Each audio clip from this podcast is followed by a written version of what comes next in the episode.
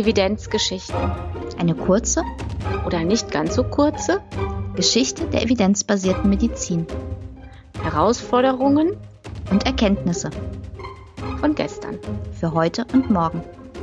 Ein Podcast von Silke Jäger und Iris Hinneburg.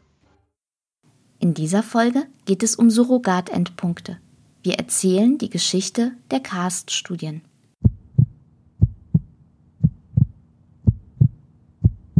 Wir sind in den USA. Die 80er Jahre des letzten Jahrhunderts haben gerade begonnen. Infektionskrankheiten haben ihren Schrecken zum Glück verloren, Antibiotika sei Dank. Aber dafür haben die Menschen ein anderes Problem. Weil sie immer älter werden, sterben die meisten inzwischen an Herz-Kreislauf-Erkrankungen. Schon seit dem Ende der 40er Jahre forschte das National Institute of Health an den Risikofaktoren für die koronare Herzkrankheit, kurz KHK. Eine gefürchtete Folge der KHK sind Herzinfarkte, an denen immer noch sehr viele Menschen versterben. Aber selbst wer einen Herzinfarkt überlebt, ist noch nicht auf der sicheren Seite. Viele der Patienten entwickeln im Anschluss Herzrhythmusstörungen. Für sie ist die Gefahr groß, am plötzlichen Herztod zu sterben. Auf der Suche nach Abhilfe konzentrieren sich die Forscher auf Mittel, die den Herzrhythmus normalisieren, die sogenannten Antiarrhythmika. Solche Mittel waren bereits seit einiger Zeit auf dem Markt, beispielsweise Flecainid unter dem Handelsnamen Tambucor. In EKG-Überwachung konnte man gut sehen, dass die Mittel tatsächlich den Herzrhythmus normalisieren können. Deshalb verschrieben Ärzte nun diese Medikamente gerne bei Patienten, die einen Herzinfarkt hatten. Der Bericht einer Forschungsgruppe des National Institute of Health im Jahr 1984 schien dieses Vorgehen auch zu bestätigen. Dort heißt es, ventrikuläre Arrhythmien, also Rhythmusstörungen in den Herzkammern, sind wahrscheinlich ein unabhängiges Risiko für den plötzlichen Herztod in den ersten drei Jahren nach einem Herzinfarkt. Allerdings wiesen die Forscher auch auf die Unsicherheit ihrer Erkenntnisse hin. Sie erklärten nämlich, wir können aber keine Aussage darüber treffen, ob Antiarrhythmika tatsächlich auch die Sterblichkeit senken. Nach unseren Ergebnissen würde es sich lohnen, diese Frage in Studien zu untersuchen. Bisher gab es nämlich nur einige kleinere Untersuchungen zu dieser Frage, die aber zu keinem eindeutigen Ergebnis gekommen waren. 1987 begann dann tatsächlich eine große Studie. Für den Cardiac Arrhythmia Suppression Trial, kurz die CAST-Studie, konnte eine Forschergruppe an 27 Kliniken in den USA und Schweden rund 1700 Patienten gewinnen. Nach dem Zufallsprinzip wurden die Teilnehmer entweder mit einem von drei Antiarrhythmika behandelt oder mit Placebos. Diese drei Mittel hatten in einer kleineren Vorstudie gezeigt, dass sie tatsächlich die Herzrhythmusstörungen positiv beeinflussen. So hatten die Forscher gehofft, dass sie auch tatsächlich die Sterblichkeit senken würden. In ihren Kalkulationen vor Beginn der Studie gingen sie davon aus, dass die Todesfälle um mindestens 30 Prozent zurückgehen würden. Eigentlich sollte die Studie drei Jahre lang laufen, aber bereits nach weniger als zwei Jahren stellte das Sicherheitskomitee Probleme fest. Bei zwei der drei eingesetzten Medikamente nahm die Sterblichkeit unter den Patienten nicht ab, sondern sie stieg sogar auf mehr als das Doppelte. Deshalb stoppte das Sicherheitskomitee den Teil der Studie vorzeitig, in dem die Patienten Enkainid oder Flecainid bekamen. Innerhalb weniger Tage versandte der Hersteller Warnungen an Ärzte. Denn zu diesem Zeitpunkt wurden allein in den USA zwischen 200.000 und 400.000 Patienten mit den beiden Medikamenten behandelt.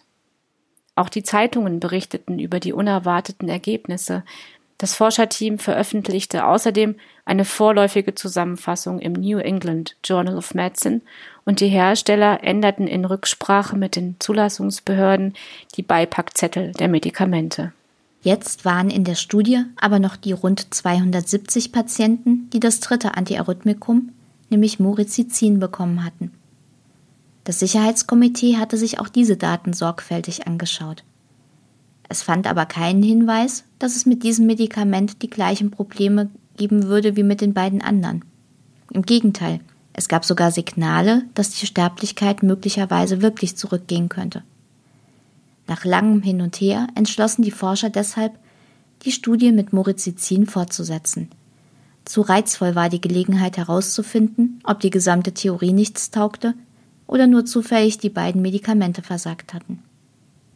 Für die sogenannte CAST-2-Studie wurden deshalb weitere Patienten rekrutiert. Dieses Mal waren die Einschlusskriterien noch strenger.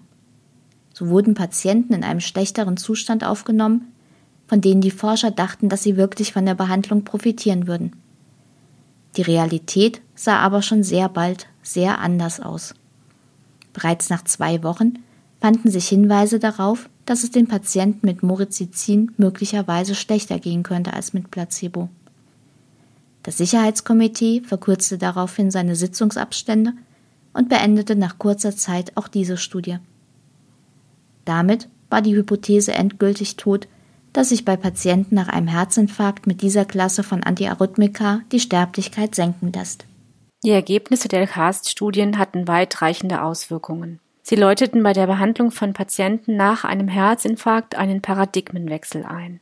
Außerdem wurden die Anwendungsgebiete der Antiarrhythmika deutlich eingeschränkt. Was ist von dieser Geschichte heute noch wichtig? Die CAST-Studien sind ein eindrückliches Beispiel dafür, wie gefährlich es sein kann, sich auf sogenannte Surrogatparameter zu verlassen. Dabei handelt es sich um Messwerte in klinischen Studien, die als Ersatz für patientenrelevante Endpunkte dienen sollen. Patientenrelevante Endpunkte sind solche, die für Patienten eine direkte Bedeutung haben. Das betrifft etwa Fragen wie zum Beispiel, verlängert die Behandlung mein Leben? Bleibt mir ein Klinikaufenthalt erspart? Habe ich weniger Beschwerden? Wird durch die Behandlung Komplikationen vorgebeugt oder der Umgang mit der Krankheit im Alltag leichter? Surrogatparameter sind dagegen oft Blutwerte wie Cholesterinspiegel und Blutzucker oder auch andere Größen, die sich leicht messen lassen. Dazu gehören etwa die Knochendichte, der Blutdruck oder wie in unserem Beispiel mit den Antiarrhythmika die Veränderungen im EKG. In klinischen Studien sind Surrogatendpunkte beliebt, weil sie meist schneller und häufiger auftreten als patientenrelevante Endpunkte. Das verkürzt die Dauer der Studie, erfordert weniger Patienten und senkt so die Kosten. In manchen Fällen kann es sinnvoll sein, ein Medikament bereits dann zuzulassen, wenn lediglich Studien mit Surrogatparametern vorliegen. Dazu gehören etwa einige Arzneimittel für lebensbedrohliche Erkrankungen. Im Fall von Medikamenten gegen HIV ist das beispielsweise gut gegangen. Für die Arzneimittel konnte in den ersten Studien nur gezeigt werden, dass sie zu einem Rückgang der Viruslast und einem Anstieg der Immunzellen führen. Spätere Studien konnten dann auch nachweisen, dass sie die Sterblichkeit senken und das Fortschreiten der AIDS-Erkrankung aufhalten. Allerdings gibt es deutlich mehr Beispiele, bei denen sich die Medizin zu Unrecht auf Surrogatendpunkte verlassen hat. Deshalb muss man immer im Einzelfall prüfen, ob sich bei einem bestimmten Anwendungsgebiet aus einem Surrogatparameter tatsächlich verlässliche Schlussfolgerungen für patientenrelevante Endpunkte ziehen lassen. Leider wird dieses wichtige Prinzip jedoch häufig vernachlässigt, wenn in Studien eindrucksvolle Effekte auf Surrogatparameter auftreten. Die Geschichte der CAST-Studien hat aber noch weitere interessante Aspekte. So hatte es bereits 1980 eine Studie mit einem ähnlichen Antiarrhythmikum gegeben, und da hatte es bereits deutliche Hinweise auf eine erhöhte Sterblichkeit gegeben. Nur, die Studie wurde erst 1993 veröffentlicht, denn mehrere Zeitschriften hatten die Publikation abgelehnt und der Hersteller hatte inzwischen aus anderen Gründen die Produktion des Arzneimittels eingestellt. Hätten die Autoren der CAS-Studien die andere Untersuchung gekannt, wären sie gewarnt gewesen. Hinzu kommt, Etwa zeitgleich zur ersten CAST-Studie wurde eine systematische Übersichtsarbeit veröffentlicht, die eine ähnliche Fragestellung untersuchte. Diese Übersichtsarbeit fasste ältere Studien mit einem weiteren Antiarrhythmikum zusammen und kam zu einem ähnlichen Ergebnis wie die CAST-Studien. Nach einem Herzinfarkt steigern Antiarrhythmika die Sterblichkeit. Bereits vor den CAST-Studien gab es also schon eine Menge Evidenz, die möglicherweise Zehntausende Leben hätte retten können. Nur hatte sich keiner die Mühe gemacht, sie systematisch aufzuarbeiten. Aber dazu mehr in der nächsten Folge der Evidenzgeschichten. Vielen Dank fürs Zuhören. Bis zum nächsten Mal.